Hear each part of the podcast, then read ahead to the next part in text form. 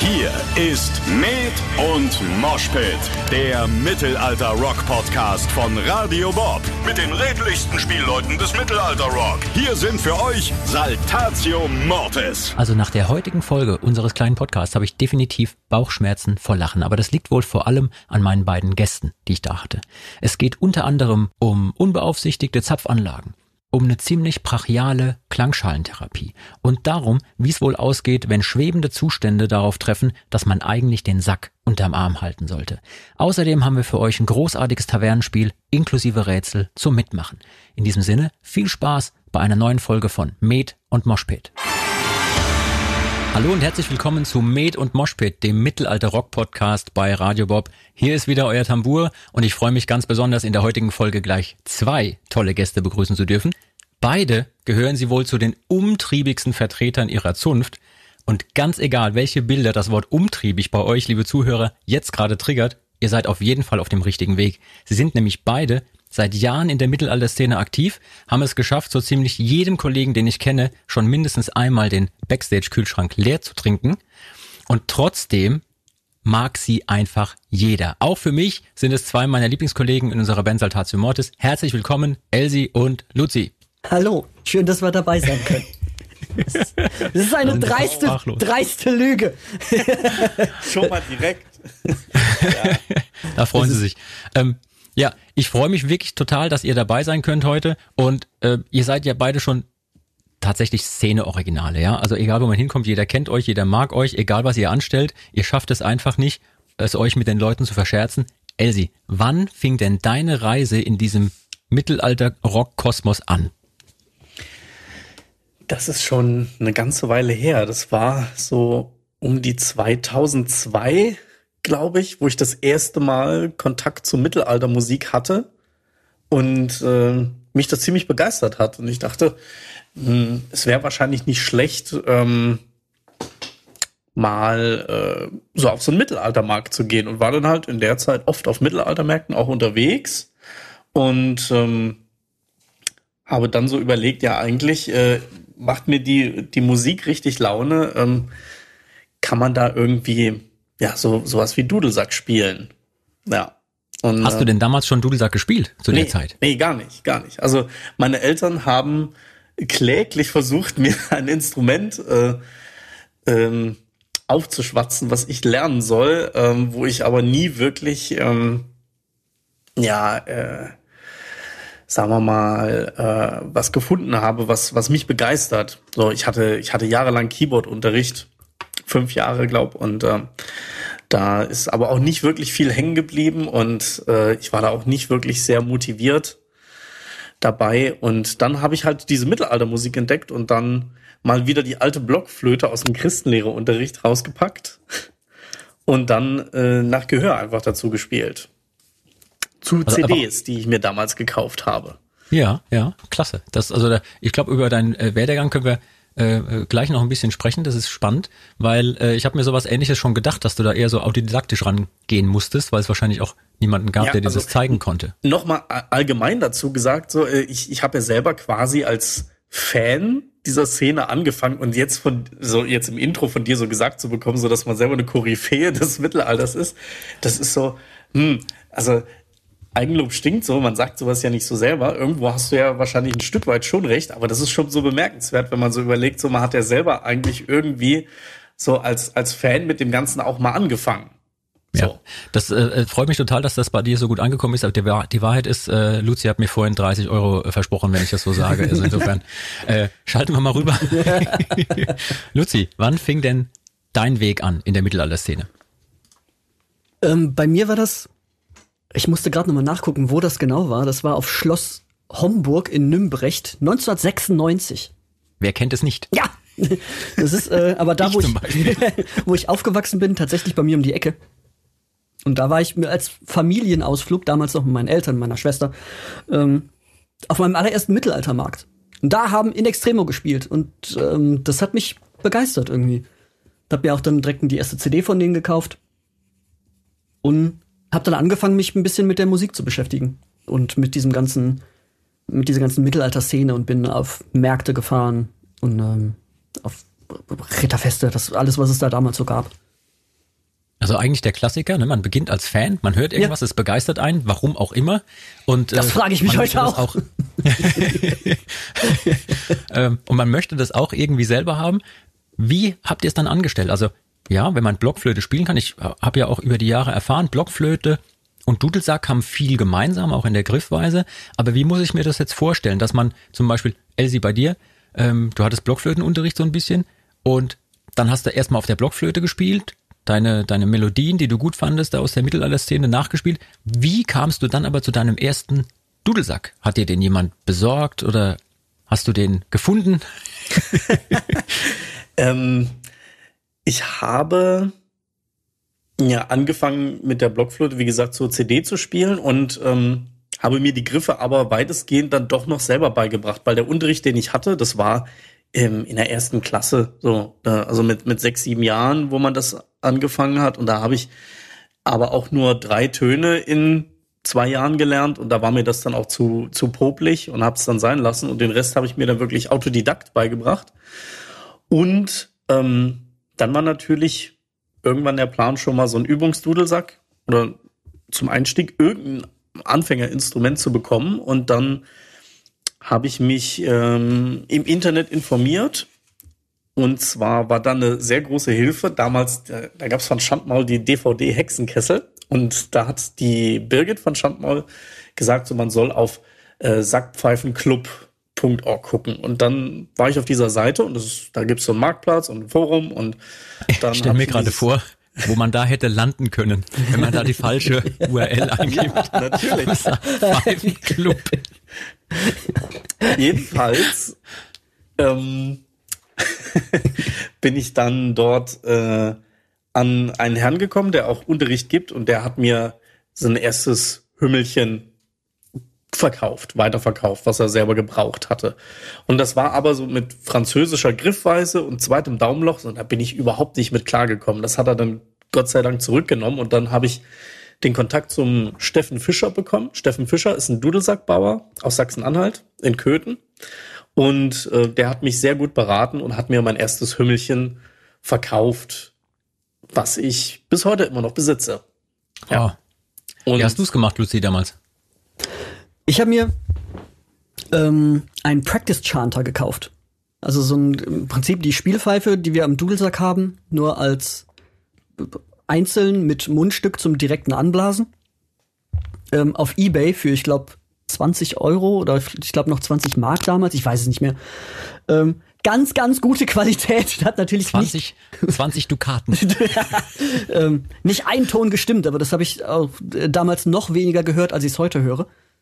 Ähm, war mir deshalb also vollkommen egal und ähm, habe dann auch, ähnlich wie Elsie das gemacht hat, ähm, nur ich hatte bin ich auf die Idee gekommen, mir DVDs zu kaufen, ähm, sondern stand dann halt als Fan bei Konzerten in der ersten Reihe mit der Kamera noch, ähm, hab da die Finger abgefilmt und das dann auf Zeitlupe und äh, auf Pause gedrückt und mir dann die Finger äh, aufgeschrieben, die Noten, die er da gespielt hat und mir ähm, dann so Sachen, die ich selber nicht rausholen konnte, äh, aufgeschrieben, wie Sachen gespielt wurden. Sowas hast du gemacht? Ja, ja. Das ist, ich habe da stundenlang gesessen und immer wieder, ah, Play, ah, Pause. Nee, nee, nee, war ein anderer. Ah, alles klar. Nee, wie ist er? das finde ich total faszinierend, weil das ist eigentlich bei ganz, ganz vielen Musikern so, die in einer gewissen Phase ihres Lebens so mit ja, dieser Faszination äh, in Berührung kamen, so, oh, ich will das unbedingt lernen. Und sei es, was weiß ich, damals dann mit, mit Schallplatten, wo man noch die Nadel dann händisch zurücksetzen musste und nochmal mhm. den Part neu anzuhören oder was weiß ich, bei, bei einer Kassette immer wieder zurückspulen, vorspulen. Ähm, heutzutage ist es ja alles um ein Vielfaches leichter. Ja, da kannst du dir bei einem Programm so einen Loop setzen und dann spielt es die gleiche Passage immer und immer wieder ab. Braucht man nicht spulen. Aber ja, Respekt, dass ihr das so durchgezogen habt. Was waren denn dann eure ersten Momente, wo ihr mit anderen auch zusammenspielen konntet?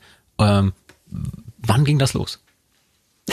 Also, wo wir äh, mit anderen zusammenspielen konnten und wo wir es getan haben, das sind zwei unterschiedliche Punkte. okay. Verstehe. verstehe. ähm, ich glaube, das allererste Mal, wo ich dann tatsächlich mit anderen auf einer Bühne in Anführungsstrichen gestanden habe, ähm, war damals dann auch mit, mit der ersten Band, mit der ich, äh, in die ich eingestiegen bin, bei Schelmisch. Ähm, da war ich damals noch ähm, Mercher Die haben mir aber dann halt einfach, weil sie, ach komm, du musst mal einen Song mitspielen, mir irgendwann einen Dudelsack in die Hand gedrückt, also dann auch schon einen richtigen, nicht mit Practice Chanter, sondern einen, einen richtigen Dudelsack. Und damit konntest du auch schon umgehen direkt? Oder? Äh, überhaupt nicht. Aber den haben sie mir ähm, dann auch mit nach Hause gegeben, dass ich üben konnte und so. Und hab dann, weil ich damals noch zu Hause gewohnt habe, im äh, Gartenhaus meiner Eltern äh, immer geübt. Ähm, weil ich ganz das, das, das reiht sich aber doch super ein in die äh, äh, Erlebnisse, die du dann auch später äh, äh, hattest. Ich erinnere mich da an ein Beispiel, als wir Songwriting gemacht haben für eine unserer Platten. Ja, ja. Und wir dich für so eine ultra schwere und ultra schnelle Dudelsacklinie, die wir da am Tag komponiert hatten, Ja, ja, wo du gesagt hast, das ist unmöglich zu spielen. Dann haben wir gesagt, ja viel Glück, morgen nehmen wir die auf. Äh, hast du doch die ganze Nacht in so einem Im, Kabuff im Schuppen. in der Scheune oder genau, so, im Sche in der Scheune, genau. die ganze Nacht durchgeübt, du armer Kerl, nur um am nächsten Morgen zu erfahren, ach, ach die Melo, nee, die machen wir doch nicht. genau. Ja, nee, nee, die, nee, die ist ja schon wieder rausgeflogen. ja, ungefähr so. Naja, auf jeden Fall ähm, habe ich dann da im Gartenhaus ähm, geübt, dann auch mit, mit dem Dudelsack und so. Und dann bin ich zum ersten Mal mit denen quasi aufgetreten für einen Song auf der Spielemesse in Essen. Äh, 2002 war das, glaube ich. Wow. Ja. Ähm, und da war so das erste Mal. Und ich glaube, das erste Mal, dass, dass es erträglich war, war dann 2003 ähm, auf dem Weihnachtsmarkt in Remscheid. Aber ich glaube, da geht es uns ja mehr oder weniger allen so, ne? Wenn wir anfangen, also man kann doch nichts, aber das macht man mit Leidenschaft. genau. Elsie, wie war das für dich, als du damals zum ersten Mal mit Leuten spielen durftest oder musstest oder solltest? Wann fing das an? Ich habe vorher dann auch im Internet recherchiert, ob es ähm, mit Musiker gibt, Mitstreiter, ähm, die Lust haben, mit mir Musik zu machen, weil ich schon in diesem Forum dann mal aktiv war, wo viele oder zumindest einige, die selber da auch Moderatoren waren, gemeint haben, geh doch erstmal ein paar Jahre in den Keller zum Üben, bevor du dich auf die Straße stellst.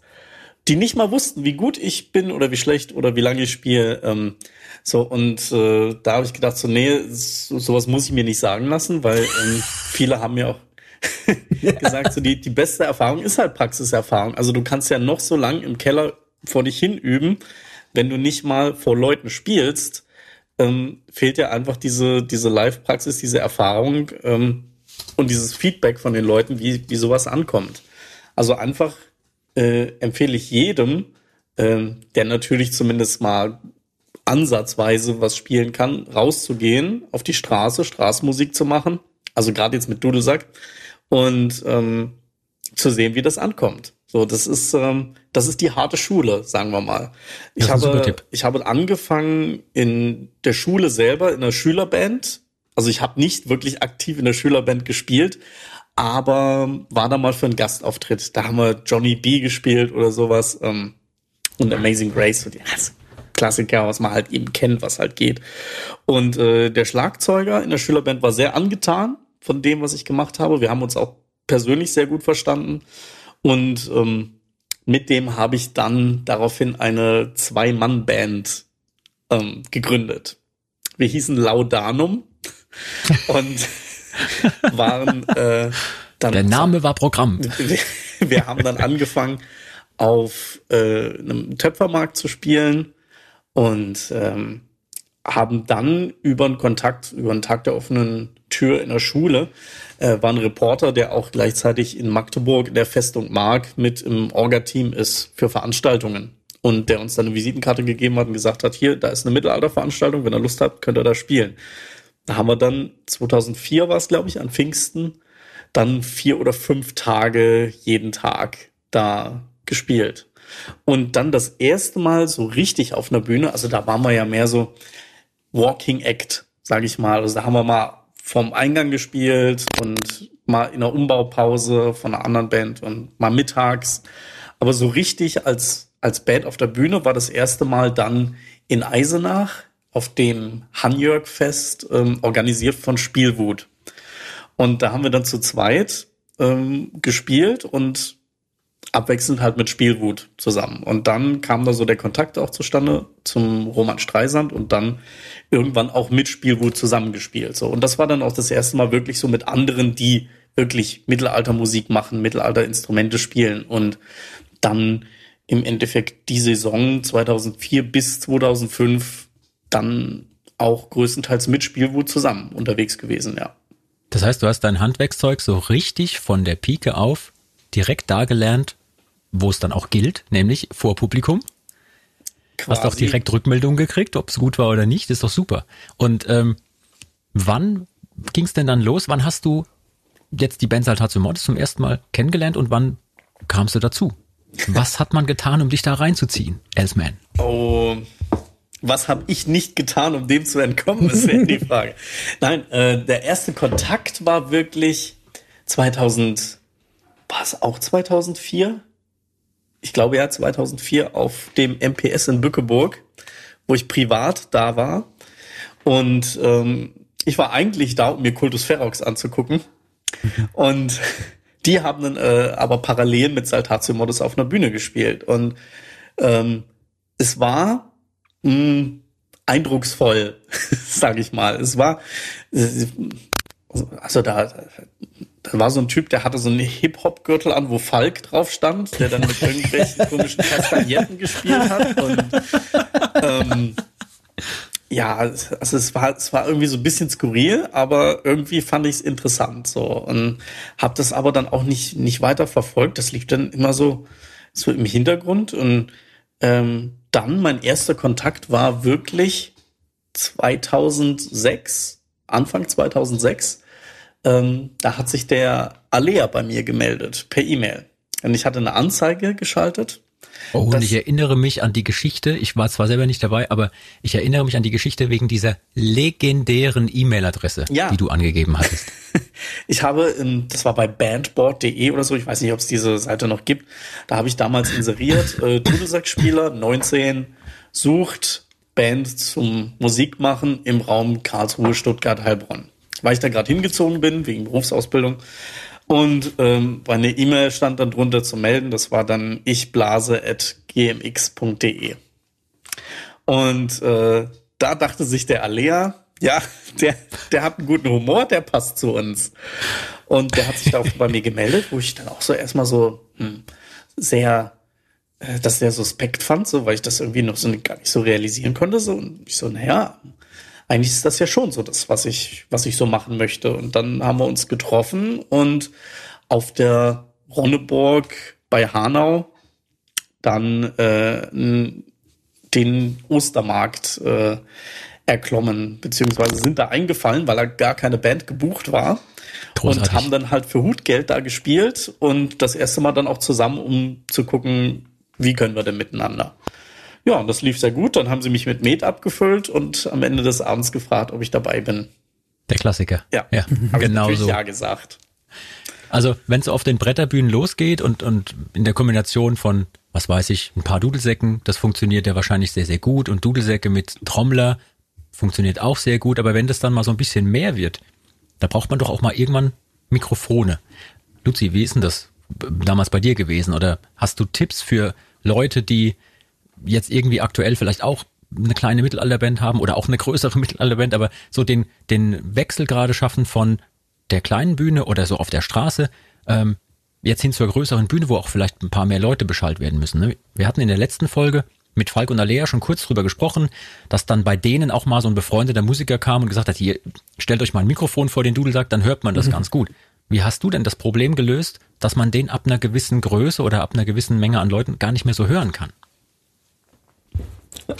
Bis heute nicht. also das gibt's ja leider äh, keine keine wirkliche Entwicklung, wie es jetzt zum Beispiel bei der E-Gitarre gibt oder so. Als klar, hier ist der Pickup. Pickup kannst du äh, so und so machen, klingt auf jeden Fall. Deshalb hatten wir da immer das Problem, dass äh, dass wir so nie die wirkliche Mikrofonierung entdeckt hatten, die geil war für einen für einen äh, Dudelsack, weil ein ähm, Mikro davor stellen ist schon schön und gut, dann hört man zumindest, aber man hört halt auch, wenn einer äh, daneben rumtrampelt auf dem Boden ähm, oder auf eine Trommel haut, also du kriegst halt, einfach nur ein Mikro vom Dudelsack steht, alle anderen Geräusche auch mit. Ja, und ich stelle mir das auch schwierig vor, weil du bist ja auch dann statisch irgendwie gebunden an den einen Ort und gerade ihr zwei, ihr seid ja durchaus bekannt dafür, dass ihr äh, richtig viel Action auf der Bühne macht und da rumspringt und was weiß ich was für ein Quatsch und euch gegenseitig Streiche spielt während der Show. Ich sehe es ja ab und zu, wenn wir wenn wir zusammen spielen oder ein Spiel haben, sehe ich das ja ab und zu. Ne? Aber äh, mit so einem ja. statischen Mikrofon ist man gebunden an den Ort. Da ja, kann man sich nicht bewegen. Total. Das äh, macht dann natürlich auch einfach viel weniger Spaß, weil auch das, die, die Lautstärke des, des Signals, also von der Melodie dann, wenn du vom Mikro stehst, halt maximal schwankt, wenn du auch nur so ein bisschen vom Mikro weggehst. Mhm. Ähm, deshalb hatten wir, haben wir über die Jahre halt verschiedenste Sachen ausprobiert. Ähm, halt ein, ein, kleineres Mikro, also so wie das, wie das Mikro, was vor einem stand, in etwas kleiner direkt an den, Mik an den Sack gehängt. Also ähm, das klingt falsch, das, aber das klingt total falsch. Ich gestikuliere hier was auch soll wild. das denn bringen? ich gestikuliere hier auch wild rum, was man natürlich jetzt überhaupt nicht sehen kann. Also man muss sich vorstellen, wir haben halt diesen diesen Sack unterm Arm, dann haben wir die Bordune über der Schulter, da kommt ein Ach, das klingt alles falsch. die äh, Bordune über den über der Schulter wo dieser gleichbleibende Ton rauskommt. Ich glaube, der Falk hatte das in der ersten Folge schon ähm, erklärt. Und die, die Spielpfeife in den Fingern, wo die, die Melodie halt rauskommt. Und davor hatten wir ein Mikro gehängt, aber da hatten wir dasselbe Problem, dass halt alle möglichen Signale noch mit reinkommen. Dann haben wir das Mikro unten unter den Trichter geklemmt. Da kann man, muss man sich das so vorstellen, dass da nur hohe Quietschetöne rauskommen. Also, weil es halt bei einem Dudelsack halt ist. Ja. Ist halt, ist halt so. Aber alles das, was noch höher frequenter war bei einem Dudelsack, ist nur da rausgekommen. Okay. Also maximal, maximal schlimm. Also haben wir uns überlegt, bohren wir in den Sack rein. hat, der, hat der Elsie dann ähm, ein Mikrofon über dem Klangerzeug, Klangerzeuger, also über dem Rohrblatt, reingebohrt, um da ein Mikro zu platzieren. Hatten wir aber das Problem, dass es alles ein bisschen dumpf klang. Ah, was, auch okay. nicht so, was auch nicht so geil war. Ähm, also merkst schon, wir haben äh, einfach viel durch, um irgendwie hinzukriegen, dass es einigermaßen nach Dudelsack klingt. Ja, weil also, es gibt halt auch keine Online-Akademie für perfekte Dudelsack-Mikrofonierung. Ganz genau. Und deshalb haben wir die erfunden. Gegründet. genau. Ja, also wir sind dann, äh, haben dann irgendwann ähm, einfach das so gemacht, dass wir die das dumpfe Signal aus dem Sackinneren genommen haben, was aber ähm, trotzdem so, so ein bisschen ein gewisses Volumen gebracht hat. Ja, und es hat vor allem auch einen, einen, gleichen Pegel gebracht. Ja, das muss man ja, das auch stimmt. noch, da muss ich mal eingrätschen, weil gerade bei dem Mikrofon, was man unten an dem Trichter dran hat, also wie er schon gesagt hat, ist alles sehr schrill, kommen sehr viele Obertöne an. Und mhm. das Problem ist da aber auch, die tiefsten Töne sind viel zu laut und die obersten hört man fast gar nicht. Und genau, das ja. äh, gleicht das andere Mikro in dem Fall wieder aus, weil es hat halt keine Obertöne, also gar keine. Ja.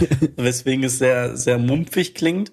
Dafür also im Grunde macht man so eine Mischung, ne? Also das, das ist wie so ein, genau. wie so ein Rezept. Also das, genau. das, das Tiefe und Mumpfige nehme ich vom einen und das äh, Schrille und Hohe, Hohe nehme ich vom anderen Mikrofon und gemeinsam ergibt es dann irgendwie äh, eine gute Mischung.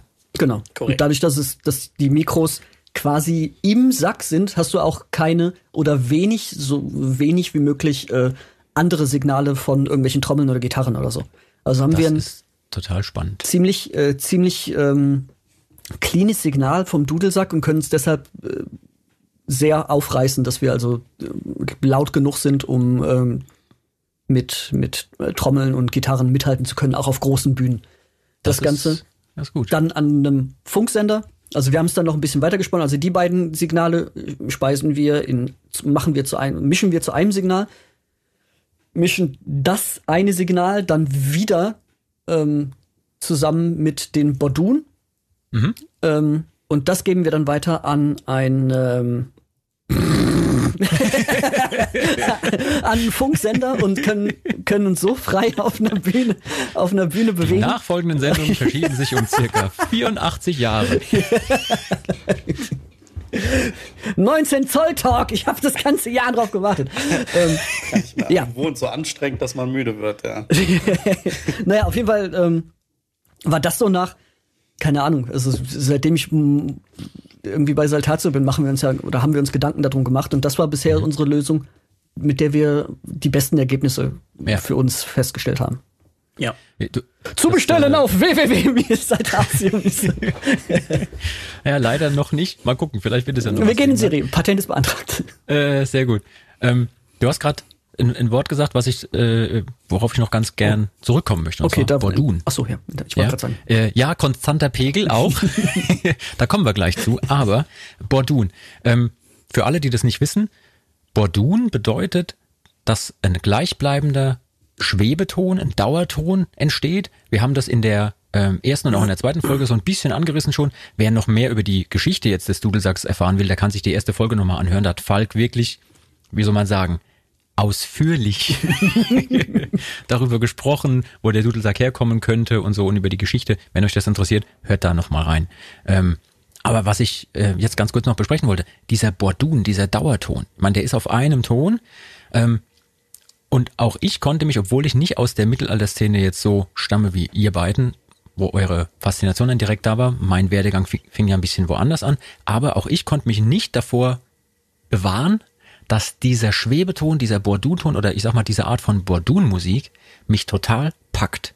Also sobald ich diese Sachen gehört hatte, ähm, war ich quasi gefangen im Mittelalter. Was glaubt ihr, woran liegt das, dass über viele Kontinente hinweg und über, über Jahrhunderte und Jahrtausende vielleicht sogar diese Art von Bordun-Musik mit so einem gleichbleibenden, schwebenden Ton, warum fasziniert das die Menschen bis heute? Zwei ratlose Gesichter. Ich denke, ähm, also man, man kennt es zum Beispiel ja auch aus der, also nicht jeder, aber man kennt es aus der indischen Musik, also gerade bei den Mantras, Mantragesängen und sowas. So ein, es gibt ja diese, äh, diese so ein Harmonium mhm. in, in, der indischen Musik und da gibt's auch Register, wo man Bordune ziehen kann. Also dass man die ganze Zeit zu einem Grundton, Dauerton spielt. Also Dudelsäcke sind ja nicht die einzigen Bordun-Instrumente. Es gibt ja auch noch andere. Im Mittelalter waren es jetzt zum Beispiel Drehleier, ist zum Beispiel auch ein Bordun-Instrument. Ja. Ähm, Akkordeon im eigentlichen Sinn auch. Oder halt eben eine Sitar oder sowas. Mhm. Das, sind, das sind auch Bordun-Instrumente, wo auch Resonanzseiten drauf sind.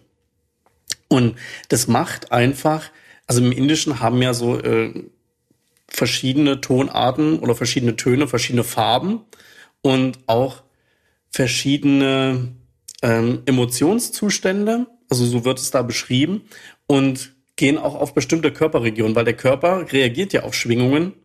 Es gibt ja nicht umsonst auch so Klangschalentherapie und sowas. Das ist schon alles irgendwo nachweisbar, fundiert, dass so äh, Schwingungen mit dem menschlichen Körper was machen. Und wenn sie natürlich dauerhaft sind, desto, desto energetischer ist das Ganze natürlich.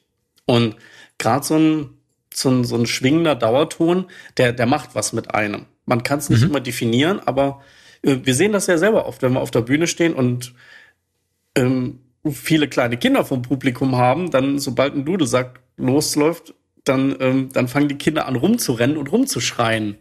das ist irgendwie äh, was. Was du für, was du für Begeisterung hältst, Elsie, ist Panik. ja. Nein, nein, das ist, das ist auf jeden Fall was, was Das ist wie so ein kopfloses Huhn. Guck mal, das ist ja total begeistert, das Huhn. Nein, ich, also ich versuche wirklich jetzt ernsthaft da das nee, zu erklären. Ist, ist definitiv, ja. ist definitiv ein Punkt. Ja, also, also auf jeden Schwingung, Fall. dauerhafte Schwingung äh, macht was. Und dann ist es ja auch noch so, dass im eigentlichen Sinn so Bordun-Instrumente ja äh, reingestimmt sind und nicht temperiert. Mhm. Ist jetzt sehr viel Musiktheorie, müssen wir jetzt nicht drauf eingehen. Aber das heißt, es gibt eben so gewisse Frequenzen, die sich im Normalfall beißen ja, so und, ein bisschen eine Schwebung im besten Fall. Genau, ne? und nicht genau. Und das sind direkt sehr, Dissonanz. Das sind sehr mystische Schwebungen, die dann zwar zum Bordun passen, aber eigentlich nicht für unser, ähm, also zur, ja, für temperierte Musik. Also mystische Schwebung bringt mich auch schon wieder zu dem, was wir nachher noch machen müssen, aber ich verrate es noch nicht genau. okay, ähm, also Bordun-Musik, da sind wir uns glaube ich einig, hat irgendwie eine Faszination, finden wir toll. Ähm, Jetzt stelle ich mir das nur schwierig vor, wenn wir jetzt, was weiß ich, nur Dudelsäcke haben, die mit Bordunen spielen. Ja, die muss man stimmen. Auch darüber haben wir in der vergangenen Folge schon mal geredet. Ähm, aber was ist denn, wenn jetzt da moderne Instrumente mitspielen? Ne? Ähm, eine E-Gitarre zum Beispiel oder ein Bass oder jemand am, an einem Klavier oder was auch immer. Ähm, was mache ich denn dann mit dem Bordun? Weil der passt ja dann nicht mehr, wenn es immer der gleiche Ton ist und darunter aber die Akkorde wechseln. Was, was tue ich dann? Ignoriere ich es einfach und sage, das gehört so? Da, da gibt es unterschiedliche Meinungen in, in, innerhalb der Band, glaube ich. die, die echten, die, die äh, Dudelsackspieler sagen, ist mir doch egal, ich lass auf. so, und die, die, echten, die echten Mucker sagen, da, nee, mach mal lieber aus. Also, also den kann man also auch ausmachen, den Bordun. Das wäre die Frage. Unterschiedlich. Also für die, also das, für die Zuhörer vor allem. Das hängt vom Instrument ab. Also beim, beim Dudelsack an sich eigentlich nicht, aber da gibt's halt Stöpsel für, dass man die ausstöpseln kann. Bei der Drehleier kann man ja so die Seite vom Steg nehmen, dass sie dann nicht mitschwingt und angeschlagen wird. Ähm, mittlerweile gibt's da schon Möglichkeiten, das dann auch auszuschalten, ja. Das macht uns dadurch natürlich ein bisschen flexibler ähm, mit den Instrumenten umzugehen, weil mhm. wenn der Bordun anbleibt, sind wir doch sehr auf, äh, limitiert, was, was äh, Tonarten und Akkorde und so äh, oder was so die Begleitung dazu, angeht. Begleit, dann kann man nicht mehr alles angeht. dazu spielen. Ja, genau. ja, ganz genau. Und dadurch, dass wir, wenn wir die ausmachen, zum Beispiel, sind auf einmal auch andere Tonarten möglich. Mhm. Ähm, Vielleicht machen wir mal ähm, je nachdem, was die Zuhörer so sagen, vielleicht machen wir mal so eine richtige Nerd-Folge, so als Folge 140 oder so irgendwann. so eine richtige Nerd-Musiktheorie-Folge, was so die Schwierigkeiten sind. Und dann ähm, lade ich mir mal Leute ein, auch aus vielen anderen Bands, die alle darüber weinen dürfen, wie schrecklich es doch ist, mit temperierten Instrumenten und modernen Instrumenten zusammenzuspielen. Oh ja, das ähm, ist super. Wie habt ihr denn eure Wahl getroffen, welcher Dudelsack für euch der richtige ist? Weil, wenn ich so drüber gucke, was es alles gibt, ne? Also, ähm, wir haben ja schon drüber gesprochen gehabt, auch in der Vergangenheit, dass der Dudelsack nicht aus Schottland stammt, aber trotzdem ganz berühmte Dudelsackkultur eben in Schottland mit den sogenannten Highland Pipes zum Beispiel. Ne? In Irland gibt's die äh, Highland Pipes, in Frankreich gibt es irgendwelche Bombarden und die Musettes und die Cabrette, in Spanien gibt's die Gaita, in Italien die Samp Samponia heißt sie, glaube ich, in Böhmen gibt's das Studi oder das Duda in Ungarn, es gibt in Griechenland, in Bulgarien und in arabisch-persischen Ländern Dinge, es gibt in der Türkei äh, Duduk und wie sie alle heißen. Streber. Ja. Also Duduk ist armenisch. In der Türkei ist Arme äh, Entschuldige bitte. Aber ja. Wie, wie wählt man denn dann den für, für euch, in dem Fall, richtigen Dudelsack aus? Oder wenn jetzt jemand da draußen zuhört, der sagt, hey, ich habe da auch Interesse, ich würde das gerne mal spielen lernen. Womit soll man denn da anfangen? Nimmt man gleich eine Illenpipe? Ähm, nimmt man erstmal ein Hümmelchen? Ähm, schnappt man sich eine sardinische Trippelklarinette oder was nimmt man? Also ich äh, bekomme diese Frage auch sehr oft. Ähm, ich habe ja eine Werkstatt, wo ich Instrumente baue und auch Unterricht gebe. Und ähm, im Endeffekt ist es so, dass man am besten einfach mit dem Instrument anfängt, was in der Musik verwendet wird, die man gerne hört und die man gerne spielen möchte. Also man muss erstmal sich darüber im Klaren werden, was für Musik möchte ich denn überhaupt machen? Was für Dudelsack-Musik? Und sich mal einfach damit beschäftigen, weil wenn man jetzt nur den Dudelsack an sich mag, ist das ja schon mal eine gute Sache. Wenn man jetzt, sagen wir mal, Braveheart ge geschaut hat, und dann jetzt sagt, so, ich möchte jetzt Dudelsack lernen. So.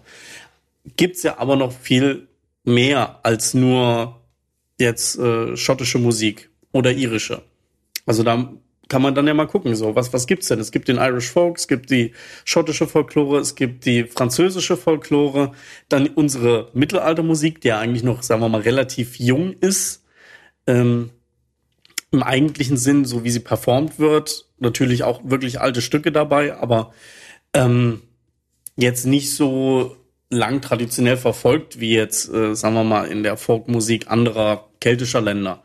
Und da muss man sich halt dann drüber im Klaren werden, was, was gibt's für Musik, wie klingt die, welche gefällt mir am besten, was möchte ich denn machen?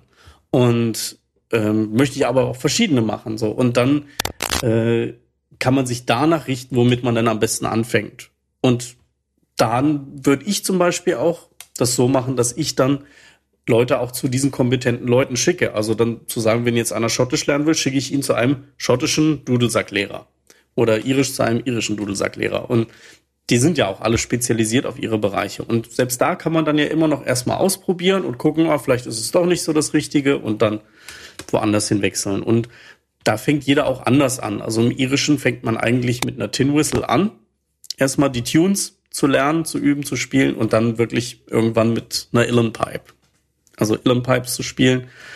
Im Schottischen mit einem Practice Chanter gibt es mittlerweile auch im Mittelalterbereich, mit dem man anfangen kann. Und im Französischen gibt's entweder auch Hümmelchen oder kleine französische Übungsdudelsäcke, so Schäferpfeifen als Übungsinstrumente. Und ja, dann muss man das einfach mal ausprobieren. Alles klar, man muss einfach machen. Wenn ihr, liebe Hörer, genau hören wollt, wie das klingt, wenn Dudelsäcke so richtig miteinander loslegen, auch mit eben den modernen Instrumenten, dann ist der Mittelalter-Rock-Stream bei Radio Bob vielleicht genau das Richtige für euch. Dort hört ihr wie immer viele großartige Songs, natürlich auch von uns, mit Saltatio Mortis sind wir auch mit dabei. Ähm, macht eine kleine Zeitreise, holt euch den Mittelaltermarkt direkt ins Wohnzimmer, auch ohne den anstrengenden Geruch all der Dudelsack-Spiele, die dort normalerweise rumfallen. Also wenn ihr das hören möchtet, schaltet einfach mal bei Radio Bob den Mittelalter-Rock-Stream ein. Und ähm, apropos Mittelaltermarkt und schwebende Zustände. Ich bin dafür, dass wir jetzt in die Taverne gehen. An die Taverne. Also, wir haben natürlich hier für unseren Podcast, der heißt Med und Moshpit. Ne? Was wäre das alles ohne Med? Wir haben unsere digitale Taverne hier, äh, alles virtuell. Und ähm, ich kann ja schwer abschätzen, was ihr da so trinkt. Ich sehe zwar, dass ihr ab und zu mal an was nippt, aber ich möchte, dass wir jetzt mal zusammen was trinken. Also folgt mir in diese wunderschöne Taverne hier. Ich habe auch was für euch vorbereitet. Ja, ähm, ich erzähle euch gleich mal eine Kleinigkeit und äh, danach werden wir ein bisschen zusammen rätseln, wir drei. Oha. Also, stellt euch mal vor, hier in dieser Taverne geht plötzlich die Tür auf, wir stehen da schon und warten auf unser Getränk und plötzlich geht die Tür auf und es kommen Leute rein und bestellen etwas. Ja, ich erzähle euch gleich, was die bestellen, aber vorher trinken wir erstmal ein. Das heißt, wir nehmen jetzt unser Getränk, das erste von denen, die wir vorbereitet haben, in die Hand und trinken das mal. Ja, also seid ihr bereit? Ja. Ja, dann äh, Prost. Äh, liebe Hörer, nur für euch, während die beiden anderen jetzt schon trinken, erkläre ich das nochmal. Da ich ja nicht wirklich mit den Jungs hier äh, in echt in einem Raum bin, sondern wir sind sozusagen online miteinander verbunden, kann ich nicht überprüfen, was die so trinken würden in diesem Moment. Deswegen haben wir alle so ja so einen Korken in der Hand und äh, stecken den zwischen die Zähne und dann klingt das im Anschluss schon ziemlich genau so, wie ein Dudelsackspieler normalerweise klingt, wenn er die ersten paar Getränkerunden hinter sich hat. Also das würde dann zum Beispiel so klingen. Also so. Und jetzt spreche ich quasi so wie nach den ersten fünf oder sechs Runden Schnaps. Okay. Ich, und wie immer in der Taverne fängt man dann auch an zu philosophieren. Ja? So über das Leben allgemein. Und deswegen habe ich ein Rätsel für euch. Und ihr müsst euch dann gleich beraten, was das, was die Lösung des Rätsels sein könnte. Verstanden? Okay. Also, Rätsel, Achtung. In einer Taverne bestellen ein Vater und eine Mutter, ein Sohn und eine Tochter, ein Bruder und eine Schwester, ein Cousin und eine Cousine und ein Onkel und eine Tante, einen Krug Milch, einen Krug Gewürzwein, okay? So. Der Wirt, der Wirt bringt aber nur vier Krüge. Und trotzdem sind alle bedient worden. Wie geht das?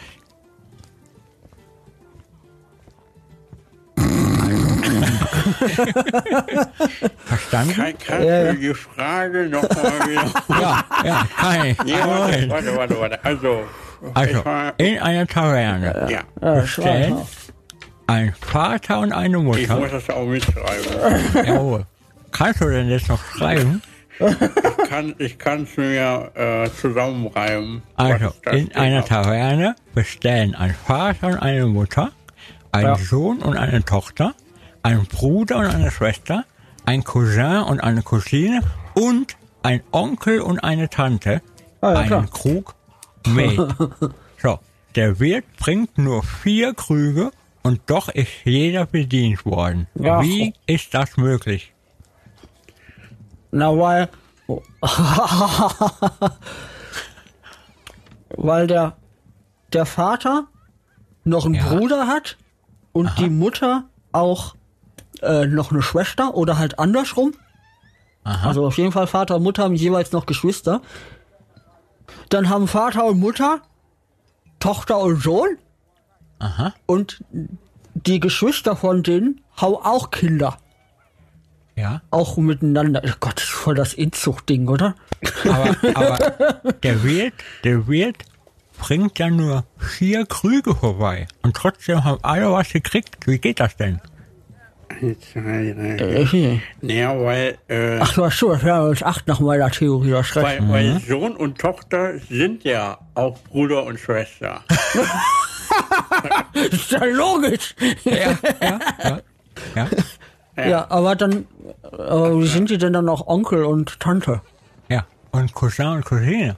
Also, bevor wir dieses Rätsel lösen, müssen wir noch einen trinken. Also, Ach, nehmt euch mal euer zweites Getränk. In dem Fall den zweiten Korken, bitte. Was, Korken? Ich, ich habe hier extra Whisky Oh, er hat extra. Oh, oh, Ah, sehr gut. Du hast extra Whisky. Oh, Zweites Getränk und Prost. Okay. Ah, ich muss ein Nein! Wie geht denn hier der Screenshot? Moment. Ah, ich glaube, also- ich fangst du an zu sauern. Sehr gut. Also, eure, eure Lösung wäre was? Wie war die Frage noch? Warte mal, Sohn und Tochter. Vater, Moment. Ja. Die, die Tochter ist die Tante der Mutter? Nein? Nein. Ist. Nein, die Tante ist die, die Schwester der Mutter. Oder des Vaters. Tante ist die Schwester der Mutter? Ah, nee, Moment, Moment, Moment, Moment, Moment. Die, ah, der, der, Vater ist ja auch gleichzeitig ein Sohn. Äh, grundsätzlich, Weißt du. Bescheid? Und die Mutter ist auch eine Tochter. Also ist das schon mal dieselbe Person. Und Vielleicht. dann haben die aber auch noch Geschwister. Und deshalb sind sie auch Onkel und Tante. Das bringt uns der Lösung aber nicht weiter. Nee, ich wohl schon. Elsie sagt, aber ich weiß alle. Ähm, Wir können die Lösung aber auch an die Hörer weiterreichen, also die, die, das Rätsel, und es zunächst nochmal auflösen. Ich hatte, kurz, es ist, hat gar nichts damit zu tun, aber ich hatte neulich wieder Dinner for One geguckt. Das Erinnert mich arg daran. Ich bin total beeindruckend, wie gut du mit so vielen Getränken noch reden kannst. Ja, aber, äh, vielleicht ist auch mein Mund zu groß, die Korken zu klein. nicht runterschlucken. Okay, danke für euren Besuch in der Taverne. Wir müssen das wohl vertragen. Oh. Schnell raus aus der Taverne. Ab da kann man auch, sobald die Tür zu ist, wieder miteinander gut reden. Also, liebe Hörer, meine beiden Gäste konnten das Rätsel nicht lösen. Deswegen würde ich das gerne an euch weitergeben, an euch weiter delegieren. Ich wiederhole nochmal ähm, das Rätsel. Das Rätsel stammt übrigens aus einem mittelalterlichen Rätselbuch und ähm, lautet, in, äh, schreibt am besten mit oder denkt euch mit, in einer Taverne bestellen ein Vater und eine Mutter, ein Sohn und eine Tochter, ein Bruder und eine Schwester, ein Cousin und eine Cousine und ein Onkel und eine Tante, einen Krug Gewürzwein oder Met, was auch immer ihr möchtet. Der Wirt bringt allerdings nur vier Krüge und trotzdem ist jeder bedient worden. Wie ist das möglich? Schreibt eure Lösungsvorschläge bitte an unsere E-Mail-Adresse hier für den Podcast. Und zwar ist das ähm, saltatiomortis at radiobob.de. Saltatiomortis in einem Wort, radiobob auch in einem Wort.de. Wir freuen uns auf eure Lösungsvorschläge und sind sehr gespannt, was dabei rauskommt. Ähm, ja, ihr beiden, vielleicht schafft ihr es ja in der Zwischenzeit trotzdem noch das Rätsel zu lösen. Vielleicht habt ihr auch einen Geistesblitz, dann könnt auch ihr eine E-Mail an genau an diese Adresse schreiben. Oder ihr ruft mich einfach an. Könnt ihr auch machen, ja? Sehr gut. Ah, das ist nachher wieder so total naheliegend, wo man sich auf die Stirn total einfach. Das Tolle an diesen mittelalterlichen Rätselbüchern, ähm, ich war übrigens sehr erstaunt, wie viel Mathematik da drin vorkommt, teilweise, und wie viele seltsame Rätsel äh, auch aus heutiger Sicht äh, immer noch schwer sind, aber ähm, wirklich beeindruckend. Und viele, viele Sachen sind auch so, äh, wie jetzt hier. Man denkt ganz, ganz viel um die Ecke und äh, ja, ich will jetzt nichts verraten. Ne? Man denkt sehr viel um die Ecke und manchmal muss man das auch, aber ähm, ich bin sehr gespannt, auf welche Lösungen die Leute da kommen. Alles klar. So, jetzt als vorletzte, ne, oder drittletzte Sache in unserem Podcast ähm, haben wir so eine kleine Rubrik, die nennt sich die Schande des Tages. Schande. Schande. Und zwar geht's ja immer darum, dass die Gäste jetzt sich nicht selber in die Pfanne hauen, aber so eine kleine ähm, Anekdote aus ihrem Leben erzählen, irgendwas, was ihnen mal passiert ist.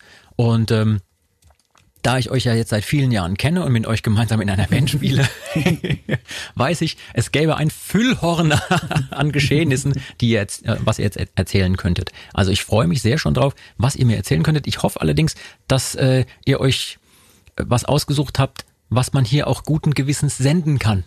Also ähm, ich rechne jetzt mit allem und bin einfach mal gespannt. Elsman, was wäre denn deine heutige Schande des Tages, die du uns gerne erzählen möchtest? Also da sie nach wie vor eine der größten ist und also bleibt es nicht aus, dass ihr sie schon kennt, aber ich gebe sie immer wieder gerne zum Besten. Ähm, es begab sich in einem Jahr, äh, selbst an das erinnere ich mich kaum. Ja, es hat mit Alkohol zu tun. also nicht nachmachen zu Hause und auch nicht, also ja, macht was ihr wollt, wenn ihr über 18 seid, aber ich nehme keine Garantie dafür ähm, in Kauf. Also es war äh, auf einem Festival, ich glaube 2014, 2013, 2014 in Gößnitz. ähm, also ich kann sagen, ich erinnere mich. Gößnitz ich ist auch. Ein wunderschöner Ort in Sachsen. Und da haben wir auf einem Festival gespielt. Und auf diesem Festival waren wir sehr früh vor Ort und hatten allerdings den Headliner-Slot. Das heißt, wir haben als Letzte gespielt. Ergo hingen wir dort den ganzen Tag rum und hatten nicht viel zu tun. Zumindest wir Musiker nicht, unsere Techniker schon. Aber wir selber waren etwas von der Langeweile geplagt und ähm, da gab es im Backstage eine Zapfanlage. Und die war aber noch nicht eingerichtet. Und mein lieber Kollege Till Promille ähm, und ich haben uns darum gekümmert, diese Zapfanlage richtig einzustellen. Das Was kann eine, da schon schiefgehen? Es hat eine Weile gedauert. Also da immer mal zu viel Schaum, zu wenig Schaum beim Bier und ne, die Reste, die muss man natürlich dann auch trinken. Ne? Das kann man ja nicht irgendwo war nichts zum Hinschütten, das mussten wir auch alles klar. trinken. So und irgendwann waren wir richtig stolz, dass wir das dann geschafft haben haben uns erstmal ein frisches Bier gezapft und uns dann raus in die Sonne gesetzt. Viele alte Kollegen getroffen, viel erzählt, der Tag ging schnell rum, man saß in der prallen Sonne und merkte nicht, wie das Bier überhand nahm. Oh je. Und äh, der Kollege Till hat das dann natürlich ähm, schlauen Gewissens rechtzeitig sein lassen. Ich aber, dank meinem preußischen Gehorsam, habe auf den Tourmanager gehört, der mir wie immer vor der Show meinen halben Liter Havanna Cola hingestellt hat. Oh. Und habe dann noch einen halben Liter Havanna Club Cola geäxt. War das, war das diese Begebenheit, wo du dann in, in einem Zustand warst, wie soll ich sagen, äh, in dem du dich noch nicht mal mehr selber vor der Show anziehen konntest? War das das, war das, das da Festival? Wollte ich gerade, ja, oh. wollte ich gerade drauf zukommen. Denn ich bin dann in den Nightliner gegangen, um mich für die Show umzuziehen und bin rausgekommen und ja, habe gefragt, ob mir jemand helfen kann, weil ich es nicht geschafft habe, mein eigenes Bühnenkostüm mehr anzuziehen. Also die Knöpfe waren irgendwie so um zwei oh, äh, Reihen versetzt und die Hosenträger waren quer äh, über dem Kopf und ich hab's, ich hab's nicht wirklich hinbekommen. Ähm, apropos nicht hinbekommen, dann bin ich zu meinen Instrumenten gegangen, um sie für die Show oh vorzubereiten. Oh die ich natürlich alle noch nicht gestimmt hatte vorher. Und dann habe ich den ersten Dudelsack unter den Arm genommen und gedrückt und aufs Stimmgerät geguckt und die Nadel ist so von links nach rechts getanzt, weil ich auch nicht mehr in der Lage war, den Druck zu halten. Also dieses konstante Luftdruck halten, das ist eigentlich beim Dudelsackspielen so wie das Fahrradfahren. So, das lernt man einmal, das hat man drin, das ist im motorischen Gedächtnis. Boah, und wenn du da betrunken bist, da ist ja alles auch anstrengend. Ja, also es war auch sau anstrengend. Ich war ziemlich fertig. Also der Tag war eigentlich schon rum, bevor die Show überhaupt losging. Und ähm, ich habe es halt wirklich nicht geschafft, so, also diesen Dudelsack zu stimmen. Ergo habe ich ihn dann auf den Instrumentenständer gehangen und gesagt, jo, die können alle hoch auf die Bühne. Besser wird's nicht. dann habe ich noch vor der Show meine Kollegen gefragt, na, wer also wir haben ja so in ihr Monitoring, wo wir uns so äh, gegenseitig ja drauf haben. Und da habe ich gefragt, wer hat mich dann auf dem Ohr? So, und die Hälfte hat die Hände gehoben. Da habe ich gesagt, haha, Fehler. Und äh, erstmal hat das so keiner ernst genommen. So, wenn der Elsie was Oh sagt, Gott. ja, der ist ja ein bisschen angeschickert, der macht ja einen Spaß. Dann fing die Show an. und dann sind einige Gesichter entgleist. Das war mir wirklich auch in dem Zustand noch ultra peinlich, weil ich natürlich völlig wach war ähm, und vollen Bewusstseins, aber einfach äh, gefangen war in einem Körper, der nicht gemacht hat, was ich wollte. ich habe mich versucht, auf meine Finger zu konzentrieren, dass sie richtig greifen. Nein, sie wollten nicht. Oh, Mann. Ich hatte, ich hatte ihn auch auf dem Ohr, bis zum Ja. zweiten Song, glaube ich, war's. Ja, das war Wo da, wir- äh, erzähl Ja, du. wo wir Idol gespielt haben mit einer, mit einer Dudelsack-Melodie, die halt sehr achtelbasiert ist. Ja. Und er eingestiegen ist auf der 5. Also wenn man irgendwie so, einzeln, ein, ein, zwei, eine Note versetzt. genau, eins, zwei, drei, vier und alle anderen fangen dann an, aber er hat noch einen länger gewartet und hat aber trotzdem die Melodie komplett um eine Note versetzt durchgezogen. Und Er hat da, durchgezogen, ja, ich erinnere mich. Ja, da, da war der Moment, wo ich gesagt habe, nee, mach mal lieber aus. ja großartig. Also an alle, die damals in Gößnitz bei diesem Festival war, Elsie entschuldigt sich hiermit wirklich bei euch und, und sagt, es wird so nie, nie wieder vorkommen. Nee, also ich werde mir irgendwas noch, wenn wir das nächste Mal in Gößnitz spielen, werde ich mir irgendwas einfallen lassen dafür. Freibier! Freibier. Gute Idee. Ja, also das, das ging dann so bis so drei Viertels der Show und dann fing es so an wieder, also kurz vor Ende der Show fing es wieder an, alles. Da warst du wieder am. Start. Mensch. Ja. Ja, zur, zur Zugabe wieder, wieder straight dabei und, und im, im klaren Kopf ist doch super. ja Apropos klar, klarer im Kopf. Nicht, aber zumindest. Ja, also normal ist es ja so, dass beim Dudelsackspielen oder generell beim Instrumentspielen, wenn man es halt richtig verinnerlicht hat, ist es ja im motorischen Gedächtnis. Die Finger sind das Hirn und äh, dann wissen die Finger ja, was sie machen sollen. Das, da muss man dann gar nicht mehr drüber nachdenken, normalerweise, wenn man jetzt ein Lied gelernt hat. Das heißt, auch wenn man mal ein Bierchen getrunken hat oder zwei und nicht so ganz ähm, auf der Höhe ist, äh, sobald der Einsatz kommt, machen die Finger das, was sie sollen. Wenn man es halt wirklich richtig geübt hat und gut kann. Das Ganze geht natürlich nur bis zu einem gewissen Grad von Kann ich mir vorstellen, ja. Deswegen, äh, ja, nicht nachmachen. Wer äh, gut auf der Bühne performen will, sollte wenig Das Alkohol ist doch eine, trinken. das ist eine gute Aussage. So, jetzt bin ich natürlich auch gespannt, was Luzi für eine Schande des Tages. Normalerweise haben wir ja immer eine Schande des Tages. Heute haben wir sogar zwei. Ja, Luxus. Jetzt bin ich sehr gespannt, was du für eine erzählst und ob das auch mit Getränken oder anderen Dingen zu tun hat. Ähm, was hast du denn für eine Schande, die du mit uns teilen möchtest? Die, die ist jetzt im direkten Vergleich voll lame eigentlich, wenn ich so drüber nachdenke. Vielleicht muss ich mir da spontan was anderes überlegen. Ähm, weil ähm, in der letzten Folge hatte Alea ja, glaube ich, schon erzählt von seinem ähm, Mikrofon, was äh, von der Bühne runtergefallen Ja. ist Ja. auf Wacken. Und sowas ist mir auch passiert. Nur nicht mit dem Mikro, sondern mit mir selber. Und das, das wirklich Schlimme daran ist ja, dass es eben nichts mit Alkohol zu tun hat. Ich glaube, hätte ich da irgendwie ein, zwei, ein, zwei Bier äh, drin gehabt, wäre mir das auf jeden Fall nicht passiert. Ähm, aber da bin ich mal vollkommen, äh, vollkommen straight auf die Bühne gegangen und prompt passiert mir sowas. Und natürlich haben sich alle Kollegen gedacht, so, ah, war ja voll dabei. Und nee, war es nicht. Ähm, ich weiß leider nicht mehr genau, wo es war. Ich glaube, es war in Lumülen auf dem mittelalterlich Fantasiespektakulum im äh, Mittelalterfestival. Wir haben auf der Bühne dann immer so ein Catwalk in der Mitte. Ein Catwalk ist quasi ein Steg nach vorne äh, Richtung Publikum. Genau. Eine Verlängerung der Bühne, auf der man dann entlanglaufen kann. Und wir haben aber auch auf dem Boden der Bühne äh, Scheinwerfer, die uns anstrahlen. Und wenn die einem halt direkt ins Gesicht strahlen, dann siehst du halt nichts. Und trotzdem gab es aber so einen Moment im Song, wo, wo wir halt so nach vorne rennen, um vorne am Start zu sein, weil dann auch Pyro losgeht und alles. Und Alea und ich rennen nach vorne und ich, es hat aber so, ähm, das, das Licht auf dem Boden äh, hat mir so ins Gesicht ge, äh, geschienen, dass ich die Kante übersehen habe und dann einfach ins Leere getreten habe und fupp, während dem Song war ich einfach weg. Das gibt's äh, tatsächlich ähm, auf YouTube. Ich hab, weiß, da ich nicht mehr genau weiß, wo das war, weiß ich nicht mehr. Ach, das findet man bestimmt, wenn man Luzi fällt von der Bühne auf YouTube eingibt oder sonst irgendwas oder einfach mal googelt, findet man das bestimmt. Ja.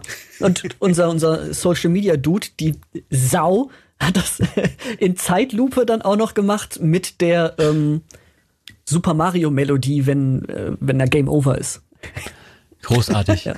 Richtig gut. Sehr schön. Ja, also ich erinnere mich auch dran, ähm, mir ist es damals äh, eigentlich sofort so gar nicht eingefallen, weil du bist eh so klein. ich werde schon mal übersehen.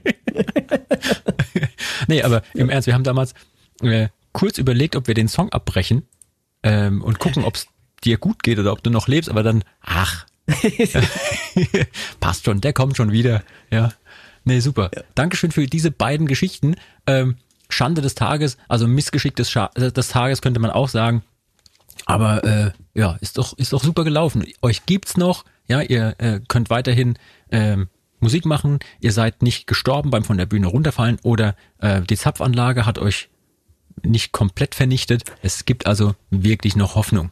Ähm, das vorletzte Wort, ja, ähm, gehört jetzt euch, euch beiden. Also ähm, ihr könnt jetzt noch den Leuten alles mitteilen, was ihr ihnen mitteilen wollt. Ihr könnt äh, ähm, Grüße rausschicken an eure Mami oder was auch immer. Ähm, Elsie, möchtest du den Gästen noch irgendwas sagen, bevor wir den Podcast für heute beenden? Er schweigt. Liebe Leute, wir freuen uns sehr, dass ihr Interesse an Mittelalter und Rock habt und auch Mittelalter-Rock. Entschuldigung. Und auch wenn es gerade aktuell jetzt, wo wir das aufzeichnen, eine sehr schwierige Zeit für uns alle ist, hoffen wir, dass wir bald wieder auf der Bühne stehen können, feiern können, Party machen können, Musik machen können und dass es auf jeden Fall wieder bergauf geht mit der Veranstaltungs- und Kulturszene weltweit. Das hoffen wir wirklich, wirklich alle. Luzi, hast du den Leuten auch noch was mitzugeben? Ja, was Besseres kann ich da, glaube ich, echt nicht, nicht mitgeben, weil das hat er schon gut auf den Punkt gebracht. Ähm, ja. ich wusste, dass das kommt. Ähm, ich finde es äh, sehr wichtig, auch dass, ähm, dass man bei der, dem ganzen Scheiß, der gerade so geht, ähm, positiv bleibt. Und auch einfach sich wieder auf, weil die Zeit wird kommen, wo wir wieder unterwegs sein können und alle zusammen wieder Konzerte und Festivals feiern können. Und dass man sich darauf freut und nicht in der Zwischenzeit in, in so eine in so einen Missmut verfällt und sagt, ach nee, ist alles doof und auch nächstes Jahr wird nicht so toll. So, das wissen wir noch ja. nicht genau und ähm, ist auch einfach kein, kein Grund, sich mit sowas aufzuhalten, sondern das Positive da drin sehen. Ich finde, da hast du absolut recht und das ist tatsächlich auch ein super, super Schlusswort. Liebe Leute, wir hoffen, es hat euch gefallen. Wenn ihr Feedback für uns habt, könnt ihr alles an Anregungen, aber auch Fragen und Kritik gerne an uns schicken. Ich sage nochmal die Mailadresse saltatiomortis.radiobob.de. Ähm, auch euer Lösungswort oder eure Lösungsvorschläge für unser Rätsel äh, könnt ihr uns da hinschicken. Ja, in dem Sinne, wir verabschieden uns für heute. Vielen Dank an meine tollen Gäste. Ich freue mich schon auf alles, was da noch kommt mit euch beiden. Das ist immer lustig. Und wir sagen Tschüss und bis zum nächsten Mal. Ciao. Vielen Dank. Ciao. Das war Med und Moshpit, der Mittelalter-Rock-Podcast mit Saltatio Mortis, ein Radiobob Original-Podcast. Mehr davon jederzeit auf radiobob.de und in der MyBob-App. Radio Bob, Deutschlands Rockradio.